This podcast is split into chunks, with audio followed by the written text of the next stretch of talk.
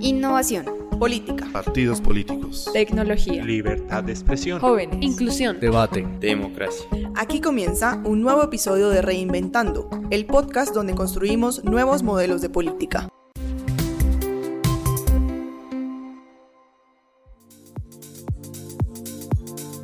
Bienvenidas y bienvenidos a nuestra nueva temporada de Reinventando, el podcast donde construimos nuevos modelos de política. Mi nombre es Diego Torres y en nuestro capítulo de hoy hablaremos sobre el diálogo intercultural, su importancia, relevancia y también sobre algunas estrategias que nos permitan consolidar un proceso en donde figure la interacción equitativa basada en el respeto entre diversas culturas de la región. Para algunos conocedores de la materia, el objetivo principal del diálogo intercultural es desarrollar una comprensión más profunda de diversas perspectivas y prácticas para así aumentar la participación, la libertad y capacidad de tomar decisiones, fomentar la igualdad y mejorar los procesos creativos. Pero antes de revisar este objetivo y con el fin de que esta discusión parta de un concepto general, invitamos a la doctora Alejandra Cerón, académica y catedrática colombiana, a que nos cuente un poco más sobre la interculturalidad.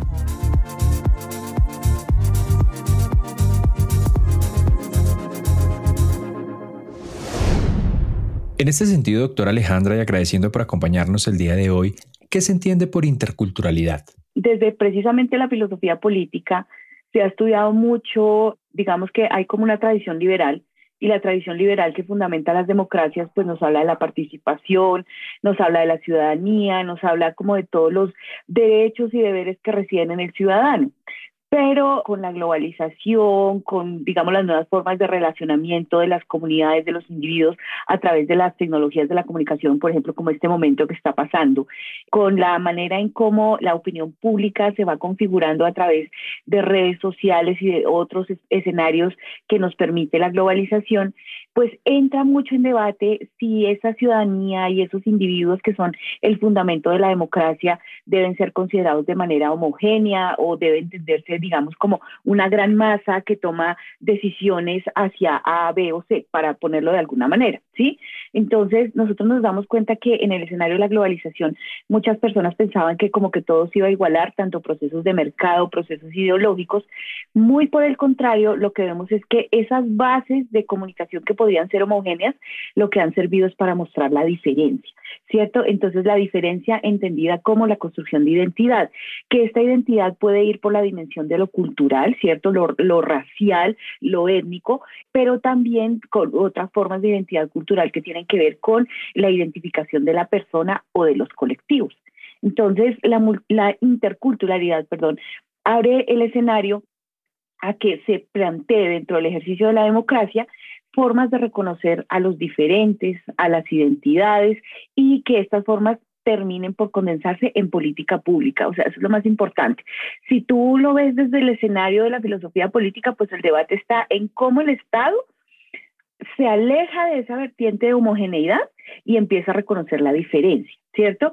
Y si tú ya vas a un espacio más que eso es la práctica, entonces esa diferencia ha de fundamentar la forma de construir política pública y por supuesto tiene que redundar en que la gestión pública reconozca y, y proyecte el ejercicio de lo público hacia el reconocimiento de la identidad.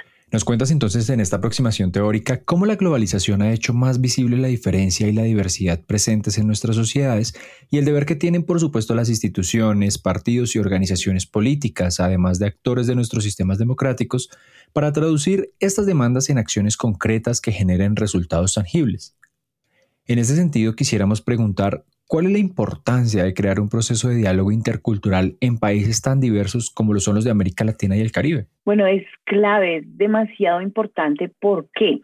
Si nos vamos como a una dimensión histórica, tenemos que recordar que nuestra, nuestro surgimiento y nuestras bases como sociedad moderna, pues se dan con el proceso de colonización y la colonización en América Latina, pues va de la mano con la evangelización, ¿cierto? Entonces, esta evangelización suponía que todas las poblaciones iban a quedar como en un igual, ¿cierto? Entonces todos iban a ser homogéneos, todos íbamos a ser católicos y todos íbamos a pertenecer a esta sociedad eh, colonial que empieza a, fundarse y que da pues la lógica hacia, hacia los principios posteriores de los estados nacionales. Pero pues resulta que si uno mira eh, en la entrelínea de la historia, pues para nada es un proceso fácil y es un proceso que genera muchísima resistencia, desde, desde los indígenas, pero también las comunidades negras, pero así también los, las comunidades migrantes, que uno pensaría, por ejemplo, que tradicionalmente la migración es solo hacia Europa y hacia América del Norte, pero en realidad en América Latina también durante el proceso de construcción de modernidad hubo grandes hordas migrantes que estaban buscando pues la integración económica, las nuevas oportunidades, la expansión, en, en, en últimas responde esto a la expansión del capitalismo. Entonces, ¿esto en qué resultó? En que para nada somos sociedades homogéneas, somos sociedades diferentes donde hay grupos diversos, identidades diversas y también desafortunadamente fragmentadas por esa misma situación. Es decir, los estados en América Latina han legislado desafortunadamente la mayoría de las veces dentro de esta lógica de la modernidad democrática, suponiendo que hay una masa homogénea a la cual se le habla, una masa votante que se moviliza y que toma decisiones, entendida esto casi siempre desde el punto de las ciudades, ¿cierto? desde la urbe, desde, desde esa producción que es propiamente resultado del Estado-Nación que se, está, que se estaba construyendo desde la colonia pero en realidad hay demasiados grupos que han sentido la exclusión, que han sentido que la legislación no es para ellos. Miren, les pongo un ejemplo muy concreto. Muchas entidades, muchos escenarios estatales llegan hacia las comunidades indígenas y llevan todo su mensaje en español. Entonces, pues los indígenas que no, no han querido y, no tienen por qué aprender a hablar español, pues quedan absolutamente por fuera del, del Estado y de la gestión de lo público. Entonces, este tipo de situaciones em, ameritan y demuestran que América Latina tiene que apuntar a eso y de hecho grandes pensadores de la interculturalidad, por ejemplo el filósofo Enrique Dussel, hacen mucha hincapié en eso, eh, en mostrar que, que, la, que la diversidad que o sea, no quiero cerrarme a que en América Latina únicamente la diversidad tiene que verse sobre lo étnico. Hay muchas otras formas de identidad que se están construyendo en las ciudades, ¿cierto? Pero podríamos decir que la reflexión inicial para América Latina surge desde lo étnico y de cómo las negritudes y los indígenas entran a participar en el proyecto de Estado y la clave para, para acercarse a esto es abrir un diálogo intercultural, que se ha hecho además, o sea, podríamos decir América Latina ha dado unos impactos y unos impulsos importantes a esto. Es el caso sobre todo Perú, Bolivia y México, son países que han dado pasos interesantes, sobre todo desde la base del reconocimiento de la identidad indígena. Otro elemento a analizar es la confusión entre multiculturalidad e interculturalidad y cómo en algunos casos se hace una revisión desde lo multi y no lo inter. Pero para no confundirnos, quisiéramos preguntarle, doctora Alejandra, ¿en qué difieren estos abordajes y por qué es importante verlos por separado? Eh, sí, señor, tienes mucha razón. Hay que hacer ese hincapié y esa diferencia, porque como yo les comentaba, miren, todo esto viene del fundamento como de las democracias liberales, ¿cierto? Entonces, las democracias liberales eh, muestran que el fundamento, digamos, la legitimación del poder son las bases, la ciudadanía, ¿cierto? Y esa ciudadanía también, cuando tú la vas a explicar en términos de la filosofía política, se resuelve como la persona, el individuo, el ciudadano. ¿cierto? Entonces, esta línea dio lugar después, y esto lo, reconocen los pensadores liberales, por ejemplo, ahí está Wilkin Lika, canadiense, ellos dicen, mire, e, esa, esa construcción de una sociedad de individuos no se quedó, digamos, estática porque precisamente la globalización dinamizó mucho el tema migratorio. Entonces, el tema migratorio generó que en todos los lugares del mundo se diera la presencia de la comunidad, bueno, las diásporas migrantes de X o Y identidades, ¿cierto? Entonces, cuando esto sucede, empieza un poquito como a generarse ese gran interrogante si realmente existe la homogeneidad, si todos son iguales, si todos somos iguales, y si la forma de dirigirse a estas masas votantes y ciudadanas que hacen veeduría, control y participación ciudadana a través del voto, por ejemplo, son iguales y debería ser un solo mensaje. O sea, los liberales se dan cuenta de eso. Entonces ellos empiezan a hablar en ese escenario de la multiculturalidad, que es que que es mantener la idea de que los estados nacionales han configurado un proyecto nacional homogéneo, por decírtelo así, que tiene un idioma, que tiene una historia común, que eh, también a, veces, bueno, en, un principio de la fundamentación se consideraba que tiene una religión en común, eso ha cambiado porque pues, pues precisamente por estos procesos que estamos hablando. Entonces, así las cosas, la multiculturalidad dice, se mantiene ese, ese statu quo del Estado-Nación, no se va a cambiar la forma del Estado-Nación, ese proyecto que, que cobija a todos, a las mayorías, pero se admite, se reconoce y se le da valía y votos, si se quiere, a la participación de las minorías. Podemos empezar a preguntarnos si esas minorías como tal son minorías, es decir, pensemos en un país como Colombia, nuestros indígenas, nuestras negritudes son en realidad minorías si tú haces, por ejemplo, un recorrido y un análisis de Bogotá, ¿qué tan cierto es que puedes generar la visión de las mayorías de una ciudadanía que vota, que va al trabajo y que cree firmemente en, los fundamentos del Estado-Nación? Entonces, desde el tema de las culturas urbanas ya podemos ver que no. Eh, eh, o sea, yo lo digo con, con toda la tranquilidad, las juventudes hoy ustedes se manifiestan de diversas maneras que no pueden ser entendidas como eso cerrado de los jóvenes simplemente, digamos, que son trazados con un solo molde, sino que hay muchos elementos que están jugando. Por ejemplo, las culturas urbanas que tienen que ver con el tema musical, que tienen que ver con las expresiones políticas, porque eso también hay, que tiene que ver con, no sé, con los grupos de deporte, todo lo que a ustedes se les ocurra que permite la vida en lo urbano para, para hacer más cerca el discurso. Entonces eso empieza a generar como una ruptura entre el pensamiento liberal y la teoría crítica, porque la teoría crítica realmente abre la cuestión y dice, qué tan cierto es que los estados-naciones son homogéneos. Y creo que esto lo podemos ver a nivel mundial. Miren lo que nos lleva a un conflicto tremendo a nivel internacional. Lo que está pasando hoy Rusia, Ucrania, tiene que ver con el tema de identidad y proyectos homogéneos. Lo que pasó en su momento en Canadá, acuérdense cuando la, la provincia de, de Quebec hizo toda una movilización que no querían hacer parte de Canadá. Lo que pasa en España. Entonces, o sea, les estoy mostrando que no es una cuestión solamente, digamos, micro, sino que está eh, en todo el mundo. Entonces ahí el proyecto intercultural dice es necesario responder de otra manera. Y lejos de mantener como un proyecto de los más y tratar a los menos como marginales o minorías, lo que hay que hacer es un aprendizaje y un diálogo.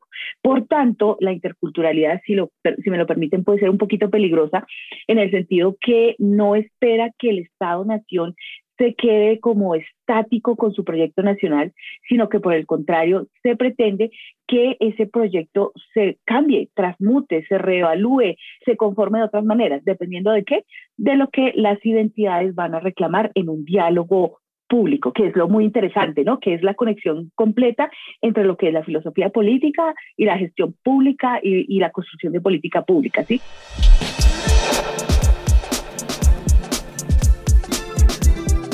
¿Qué es lo que pasa en la práctica cuando se busca realizar un proceso de diálogo intercultural y se trabaja bajando estos conceptos teóricos a espacios tangibles de participación? Justamente para tener esta visión de lo que pasa en la realidad nos acompaña ahora Esther Balboas de Bolivia. Bienvenida, estimada Esther. Gracias, Diego. Para comenzar, yo diría primero,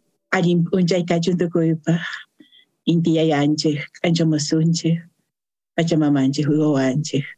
Quiere decir que el sol sale para todos, que somos iguales, que la Pachamama es nuestra madre y nos cría. Con este pensamiento positivo y de invocación a la tierra en que estamos, a los valores que tenemos, a nuestra cosmovisión, estoy aquí para hablar con todos vosotros este tema de la interculturalidad que seguramente es un tema muy actual y que todos lo vivimos desde diferentes perspectivas, sobre todo desde Avia y Ala, llamada también América. Me llamaron Esther Balboa Bustamante. Yo nací en la Isla del Sol, en el lago Titicaca, en la parte de Bolivia soy eh, una persona que se ha integrado interculturalmente. Mi primera lengua ha sido la lengua aymara y la otra lengua, la cual domino perfectamente, es mi lengua materna, que es la lengua quechua. Avanzando en esta conversación, estimada Esther, te quisiera primero preguntar, ¿es la interculturalidad un proceso necesario para que los partidos y organizaciones políticas puedan afianzar sus relaciones con la sociedad? Justamente la experiencia en Bolivia es a través de de la lengua, del idioma, ¿no? Es que se ha definido lo que es cultura y lo que no lo es. Lo que pasa es que en, en Bolivia la aculturación a la, a la cultura occidental, es decir, en este caso a la cultura española mestiza que se creó después de la independencia, no logró terminar con eh, la vivencia y la relación íntima de los pueblos indígenas de Bolivia con su propia identidad y su propia cultura, pero sobre todo con sus prácticas culturales, de las cuales obviamente la lengua es la expresión máxima. Nosotros en Bolivia nacimos a la vida independiente en 1825, digo independiente del, del, poder político de España, pero ciertamente estamos bajo también el poder político mundial, diríamos, donde nos llegan las diferentes versiones de lo que significa hacer política. Y desde esta perspectiva, pues en política nosotros tenemos una, una, diferente, una diferente visión de lo que es hacer política. Entre otras cosas, quiero decir que puedo hablar con solvencia sobre este tema porque yo he sido candidata a la vicepresidencia de Bolivia. Juntamente con Felipe Quispe fundamos el movimiento indígena Pachacuti en el año 2002 y obtuvimos en aquel entonces 12 diputados en el, lo que se llamaba el Parlamento y comenzamos lo que sería la entrada de los pueblos y de las personas, como, como decimos, con alma y cuerpo en la política. Entonces esto significó para nosotros una ruptura entre lo que se considera política en una comunidad indígena y lo que se considera política a nivel fuera de nuestras comunidades indígenas y en el contexto de la República, en el contexto hoy de un Estado plurinacional. Todas estas reflexiones llevaron finalmente al cambio de la constitución en Bolivia y es un cambio de la constitución de una república, un estado plurinacional donde en la constitución se reconocen 36 naciones indígenas, cosa que no ha pasado en ningún país de América Latina. Con identidad indígena, con cosmovisión indígena, fue muy importante en una época donde este, nosotros eh, comenzábamos a recuperar nuestra propia identidad con nuestra propia cosmovisión. Entonces, desde la visión de Bolivia, nosotros vemos que el partidismo, como se, se diría en ciencias políticas, el partido político está relacionado con partidos que se crean en las áreas rurales y partidos que nacen en las ciudades. De esta relación de los partidos por ejemplo, los partidos de izquierda en las ciudades y los partidos de derecha de las ciudades tuvieron una larga lucha y siempre quisieron cooptar el pensamiento y la acción de los pueblos indígenas, porque también no nos olvidemos que demográficamente Bolivia fue mayoritaria en eh, pobladores rurales es más o menos como entendemos la intercultural en la política en Bolivia, una relación ciudad-campo. Viendo esos procesos históricos que han desarrollado en Bolivia, entre sus procesos migratorios, de integración y participación, por ejemplo, de algunos grupos indígenas en espacios como lo son los partidos políticos, quisiéramos preguntarte cuál es la importancia de crear lazos fuertes y diversos entre la ciudadanía y los partidos u organizaciones políticas. En Bolivia hay que, hay que contextualizar esto. Eh, no ha ocurrido el mismo fenómeno post-independentista que ha ocurrido, por ejemplo, en Colombia o que ha ocurrido en Venezuela o que ha ocurrido en Argentina o en Chile. Eh, lugares donde los pueblos indígenas fueron casi diezmados, casi no existían y si existían, existían en las chabolas, existían en los lugares como la selva, lugares en la alta montaña muy, muy marginados y bueno, y, y, y casi sin accesibilidad a lo que llamaríamos, entre comillas, civilización. En Bolivia no ha ocurrido esto. En Bolivia en Bolivia nació la independencia, como dije, con mayoría indígena. Entonces, las fuerzas políticas, si podríamos ponerlo en esa metáfora, estaban inversas. La mayoría eran indígenas y solamente había una minoría aristocrática, en este caso, este, provenientes de, los, de, de Europa, que básicamente tenían en sus manos el poder de la economía y esta economía estaba centrada fundamentalmente en la minería. De esa manera, en resumen, podríamos decir que para esta pregunta, este, los partidos necesitaron de los indígenas para hacer política, para fundar sus partidos y por lo tanto, obviamente, tuvieron que acercarse a ellos en su propia lengua y en su propio idioma, de tal manera que al día de hoy utilizan también sus símbolos. Entendiendo a Bolivia como un ejemplo que se puede exponer de cómo se podrían llegar a hablar incluso de un proceso frecuente de diálogo intercultural, ¿cómo o cuál sería la recomendación que usted le podría dar a las personas que nos escuchan para que puedan utilizar este diálogo intercultural, este acercamiento entre diferentes y esto genere o pueda ayudar a partidos políticos o a organizaciones a reconocerse con la ciudadanía a representar a sus ciudadanos independientemente de las maneras diversas en las que se puedan vivir en ellas, siendo por supuesto Bolivia el referente donde la población indígena es protagónica sin dudarlo. Bueno, la, la discusión o el diálogo, eh, nosotros casi en Bolivia siempre hablamos de discusión, en, asumiendo esta, esta palabra de di, que siempre es entre dos, ¿no? Es una apuesta en la mesa de lo que yo quiero y lo que tú quieres. Para nosotros eso es discusión, no es una pelea, no es, uno, no es un enfrentamiento, es una discusión. Porque en Bolivia nosotros tenemos mucho que discutir y desde esa perspectiva, eh, yo creo que en el mundo existen también lugares donde los seres humanos se han desarrollado con su propia cosmovisión. Y cuando hablamos de cosmovisión, estamos hablando ciertamente de cómo vemos la naturaleza. Y desde la, desde la cosmovisión indígena, básicamente la vemos como un todo.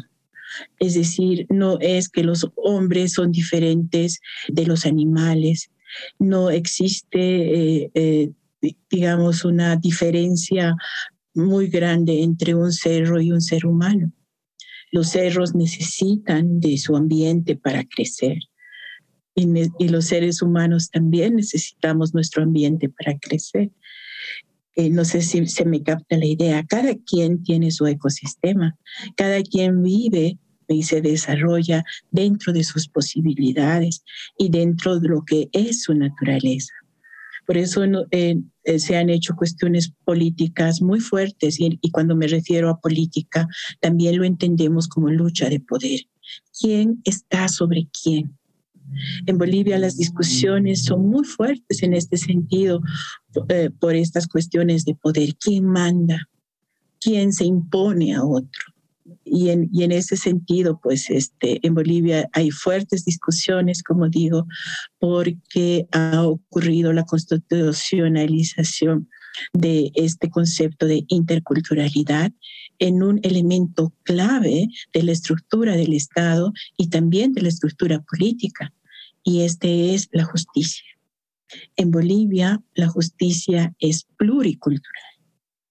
Entonces, ¿por qué? Porque en su constitución política dice que hay 36 naciones y cada nación aporta su propia constitución, su propia cosmovisión, su propia lengua, etc. Entonces se ha tenido que construir una justicia ah, multicultural, pluricultural, y entonces el diálogo es intercultural. De tal manera que esto en los papeles es muy, muy bello porque es muy poético, es muy ideológicamente, es, está muy bien, pero en la práctica conlleva muchas dificultades. Votemos, ¿no? Y el voto es de quién? De la mayoría.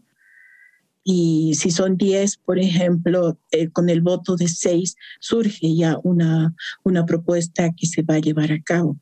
Pero desde la mentalidad indígena, los seis pueden estar equivocados los seis pueden haber elegido un mal camino. Esta cuestión de la rapidez de la comunicación es lo que eh, no encaja con la interculturalidad, porque comprender al otro, entender su cosmovisión y a través de su lengua, qué es lo que está queriendo decir, eh, conlleva mucho diálogo y mucha preocupación es el concepto Suma Kaosai o en Aymara Suma Amaña. que se traduce al idioma español como vivir bien, que es este concepto del vivir bien que guía todo lo que es la política de justicia, la política educativa eh, y las otras políticas que hay a nivel de Estado, pero sobre todo son los partidos que la toman como base de, digamos, de su ideología o de su propuesta política, el vivir bien. La interculturalidad no es fácil. La interculturalidad requiere de mucha humanidad, requiere de mucha paciencia y requiere sobre todo de contemplar aquello que nuestros abuelos decían, el tiempo. El tiempo es realmente nuestro aliado porque a través del tiempo nosotros vamos a poder a llegar a seguir viviendo como personas y no desvirtuar nuestro ser en un quehacer cotidiano tan, tan disperso, tan rápido, tan, tan veloz que al final cuando se llega viejo este, se hace un recuento de cuánto, cuánto he contribuido al avance de los seres humanos que me rodean. Nos quedamos con muchos conceptos que has mencionado, estimada Esther. Justamente el tiempo como este valor que se debe revisar y de pronto modificar a lo que se está haciendo en la actualidad entendiendo cómo ha cambiado esta discusión y cómo debemos resumir de alguna forma para poder compartir información, algo que para hacerlo bien toma su tiempo. Justamente, ese es el caso de la justicia plurinacional, como nos contabas, ¿no? Cómo es necesario integrar estas creencias y crear consensos que van a tomar tiempo y van a generar una discusión que no se puede apresurar, sino que más bien se debe tratar de una manera articulada con todos los actores y actoras de la sociedad.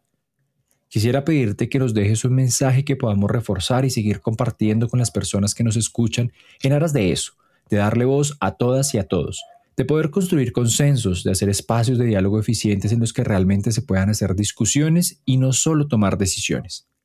¿Qué mensaje final le podría dejar a las personas que nos escuchan hoy en Reinventando?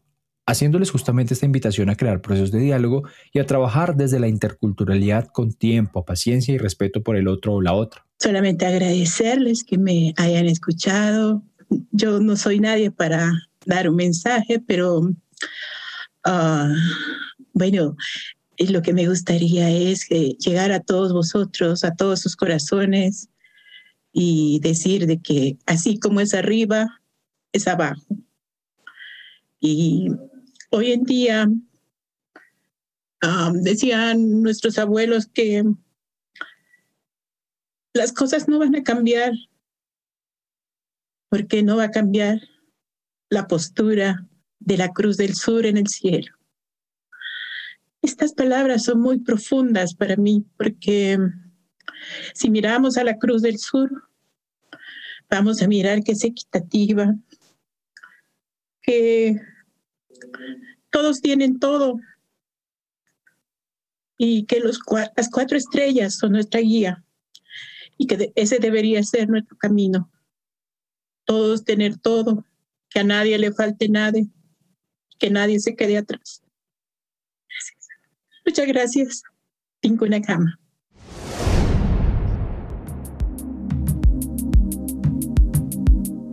Luego de esta gran reflexión y agradeciendo una vez más a Esther por dialogar con nosotros, retomamos con usted Alejandra para profundizar en algunas estrategias y elementos a considerar a la hora de implementar los procesos de diálogo intercultural en nuestra región. En este orden de ideas, le queremos preguntar qué elementos son indispensables para tener procesos efectivos de diálogo intercultural. Sí, Diego, bueno, eso es muy importante. Si tú te quedas como con la visión liberal clásica, entonces vas a decir que la forma en la cual la ciudadanía puede hablar es a través de la construcción de los partidos políticos, a través del escenario del debate de lo público y, es, y también pues obviamente en épocas más contemporáneas a través de lo que son las movilizaciones de las organizaciones, las ONG, los proyectos como por ejemplo lo que ustedes están haciendo, ¿cierto? Eso entra como, como, como en la construcción de espacios de opinión pública, pero eh, también y, apoyándome mucho en estas filosofías de la teoría crítica y, y incluso de, de, un poco de, de filosofía posmoderna, pues es necesario reconocer que el debate de lo público ya no necesariamente debe entenderse como el consenso de mayoría. Hay cosas que son públicas, que deben interesar a lo público y que no por eso tienen el interés de las mayorías. Voy a explicarlo así. Bueno, o, no, no es claro para las mayorías la, forma de participar en esto. Pensemos en cosas como lo que pasó con la pandemia, el resultado de la pandemia es que sí o sí todo el mundo tiene que vacunarse, ¿cierto? Y resulta que detrás de eso hay todo un proceso de trabajo científico. Entonces, ¿hasta qué punto la ciudadanía está preparada e informada para entrar a un debate y decir, oiga, si es bueno o no es bueno vacunarse?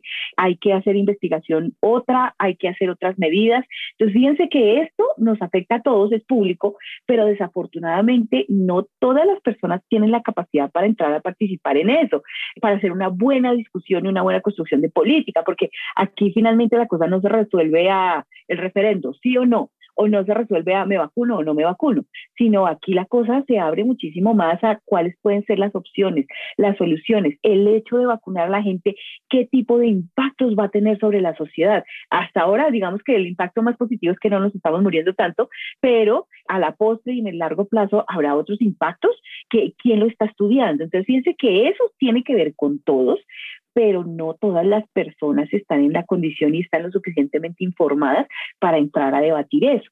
Entonces, si bien hay unos canales tradicionales, que es lo que estábamos comentando, que es lo que hacen los partidos políticos, que es lo que pueden hacer las organizaciones de la sociedad civil, etcétera, también con el desarrollo y con la construcción cada vez de, sociedades más complejas, que tienen más elementos que, que, negociar y que, y que tienen, eh, digamos, sus decisiones, las decisiones de las eh, de los grupos económicos y las decisiones políticas van a generar una serie de impactos que no son tan evidentes, entonces se necesitan nuevos canales de construcción de gestión y de de lo público. Y ahí entonces pues hay que romper ese esquema de pensar que es en las votaciones única y exclusivamente, en las urnas y es única y exclusivamente en las plazas de debate y empiezan a entrarse como, como a, elementos más especializados. Cuando se hace rendición de cuentas de las instituciones públicas, fíjate que pues eh, la ciudadanía en general no, no, no está informada y no, no tiene el conocimiento para entrar a hacer una real veeduría. Entonces, fíjense que a esto, y esto es lo muy interesante, empiezan a construirse nuevas formas de participación y de ciudadanía, donde la veeduría empieza a llevarse de la mano de expertos, eh, donde eh, hay redes de intereses y esas redes de intereses empiezan a construir pues las grandes eh, preguntas y cuestionamientos sobre cómo dirigir la política pública, que finalmente el mensaje es, se están dando infinidad de formas de relacionamiento social y estas formas pueden ser llevadas o están siendo llevadas a la gestión de lo público para el control y para la construcción de nuevas formas de gestión de, lo público. ¿Cuáles son los riesgos o dificultades que se pueden presentar en esta construcción de diálogo y cómo se pueden resolver? Sí, por supuesto existen riesgos. El primero, que quienes están informados como que se tomen el control de la decisión de lo público, ¿cierto? Y eso ya ha pasado, eso tiene un nombre, se llama tecnocracia, ¿cierto? Entonces, quienes están preparados, quienes tienen el conocimiento científico, quienes saben de la economía, entonces eh, en ellos reside la decisión y los intereses públicos pueden pasar a un segundo plano precisamente por falta de información y de preparación y de conocimiento sobre los efectos que X o Y determinada decisión política pueda tener sobre las sociedades. Ese para mí puede ser un, problema, ¿cierto? Eh, o un riesgo. Un segundo riesgo es que y eso, bueno, digamos que los críticos de la teoría crítica abren ese espacio diciendo que de pronto el, poder em, central y la cultura de la, del Estado-Nación se pueda diluir y nos volvamos más bien como islas de interés, ¿sí? Entonces, que se mueva por un campo lo económico y que lo económico solo como que jale nodos de los intereses económicos y que el resto de la ciudadanía pues tenga que verse sometida a esas situaciones. Otro riesgo también puede ser que aquellos que han generado poderes transnacionales desde lo económico y lo político, pues entonces también hagan una influencia clara sobre qué temas y qué otros no temas van en la gestión de lo público, ¿cierto?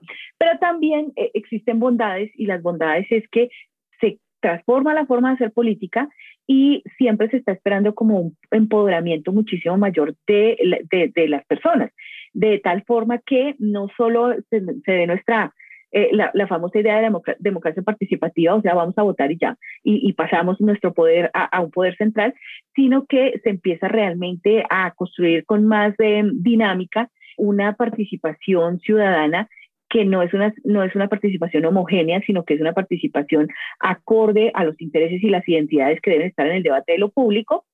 Y dicha participación ciudadana, pues en últimas, habrá de gestionar y de gerenciar nuevas formas de política pública. Mm, el caso, digamos que hasta ahora más reconocido en América Latina, para ilustrar un poco esto, es lo que ha pasado sobre el tema de la educación y el bilingüismo. ¿Sí? Yo, yo les pregunto a ustedes qué, es bilingüismo y seguro que ustedes están pensando, así es hablar inglés y español, ¿cierto? Y la educación de los colegios así lo resuelve, hablar inglés y español. Pues resulta que en los países que les comentaba, Perú y México sobre todo, donde se han dado avances importantes en las políticas interculturales, pues empieza a entender claramente que bilingüismo puede ser lengua indígena y español, otra eh, no solamente español, ¿por qué no? Eh, varias lenguas indígenas, otros escenarios. Entonces, esto pues ha dado lugar, por supuesto, también a que haya pues digamos una demanda más grande del Estado frente al uso de la lengua indígena, frente al uso de otras posibilidades. Y, por referirme a un caso, porque pensemos, por ejemplo, el caso, eh, las personas que tienen discapacidades visuales, auditivas, entonces cómo la educación realmente se transforma y empieza a jugar con estos elementos y a incluir a estas personas que, que tienen esta, esta mm, diversidad, dicen algunos, funcional y empieza a trabajar eh, en la inclusión. ¿sí? O sea, yo creo que si bien hay riesgos, la, la, la, absoluta ganancia que se puede resolver con esto es la inclusión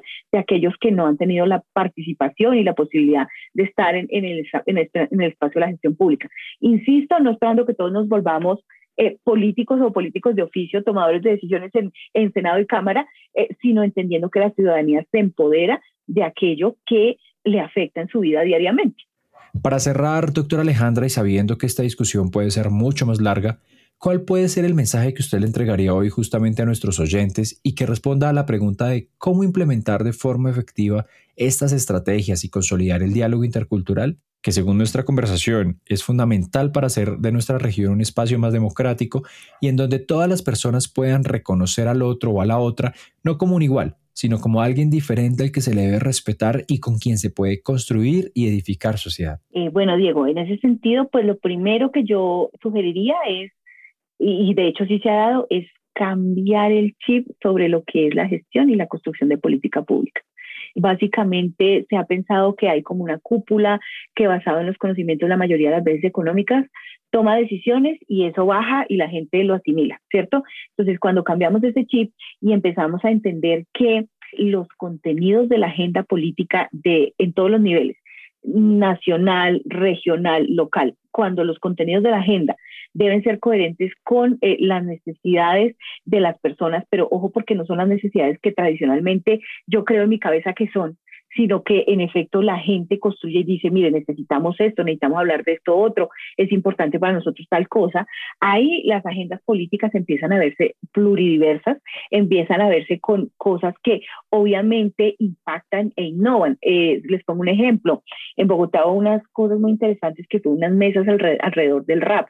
¿Por qué? Pues porque muchos escenarios de las alcaldías locales de, de, de, algunas partes en Bogotá se dieron cuenta pues que las juventudes estaban identificándose con el rap, que era su forma de expresión, de identidad, entonces hay que mirar el ojo de lo público allí. ¿Por qué? Porque también nosotros creemos que lo público es controlar, fiscalizar y ya, hasta ahí llegó y olvidamos que lo público es construcción de proyectos, de posibilidades. Entonces, eh, cuando se cambia ese chip desde quienes hacen política tradicional, desde quienes estudiamos la política, entonces empieza también a, verse mm, eh, como cosas de innovación. ¿Cuáles? Pues ese, es, digamos, como la apuesta. Si cambiamos la forma de plantear las cuestiones, pues la innovación habrá de surgir porque son precisamente las necesidades sociales las que van a dar lugar a que se entre o no a determinados diálogos, ¿cierto? Mm, de igual manera, nosotros quienes estamos en academia, pues tenemos que abrir mucho el espacio hacia el conocimiento de casos y de literatura. Fíjate que eh, nada más por el, solo hecho de, una cuestión del saber de política pública es muy cerrado, hay libros eh, muy desactualizados y hay un conocimiento como muy limitado a cuánto le cuesta al Estado y qué beneficios obtiene en términos de indicadores económicos, punto. Pero alrededor del mundo, ah, como yo les comentaba, en América Latina y por supuesto en otras partes del globo, hay infinidad de casos bien interesantes sobre eh, eh, escenarios, sobre aspectos de política pública que tienen que ver con medio ambiente, que tienen que ver con identidades, que tienen que ver con migrantes y todo este tipo de situaciones, pues si las leemos, no vamos a caer en la vieja paradoja de los, eh, de los 80s y 90s bueno, incluso desde los 60 se hacía eso que es conocer un modelo para repetirlo, pero sí conocer casos, entender la acción y esto puede dar lugar a la innovación, eh, como una forma de lectura transversal sobre qué se ha hecho en otros lugares del mundo y esa, digamos que ahí la, la responsabilidad sería la de nosotros los académicos de difundir eso para tratar de, bueno, orientar, inspirar más bien a que la acción pública tenga esos escenarios innovadores en América Latina y en Colombia.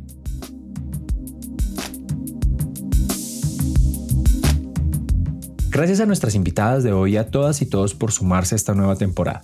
Los micrófonos de Reinventando están abiertos.